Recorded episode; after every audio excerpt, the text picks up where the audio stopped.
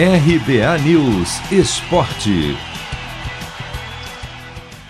Os jogos do fim de semana marcaram a abertura dos principais estaduais e regionais do país. Destaque para o Paulistão Sicredi, pelo qual nenhum dos grandes venceu. O Corinthians ficou no 0 a 0 com o Red Bull Bragantino, o São Paulo empatou com o Botafogo de Ribeirão Preto por 1 a 1 e Santo André e Santos terminou 2 a 2.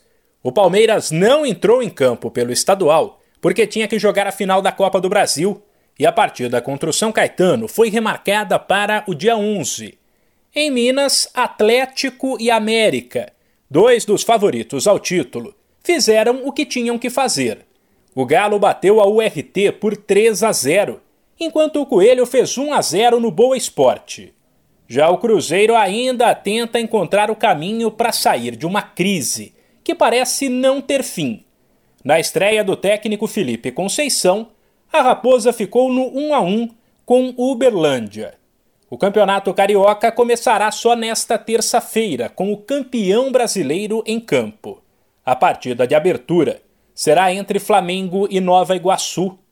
Pelo Gauchão teve rodada no fim de semana, mas os favoritos ao título ainda não entraram em campo.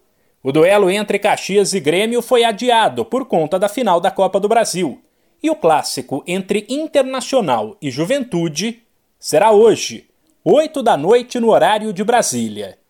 Para fechar, começou também a Copa do Nordeste. Entre os destaques do fim de semana estão as vitórias do Bahia, por 3 a 2 sobre o Salgueiro, e do Vitória por 2 a 0 contra o Santa Cruz.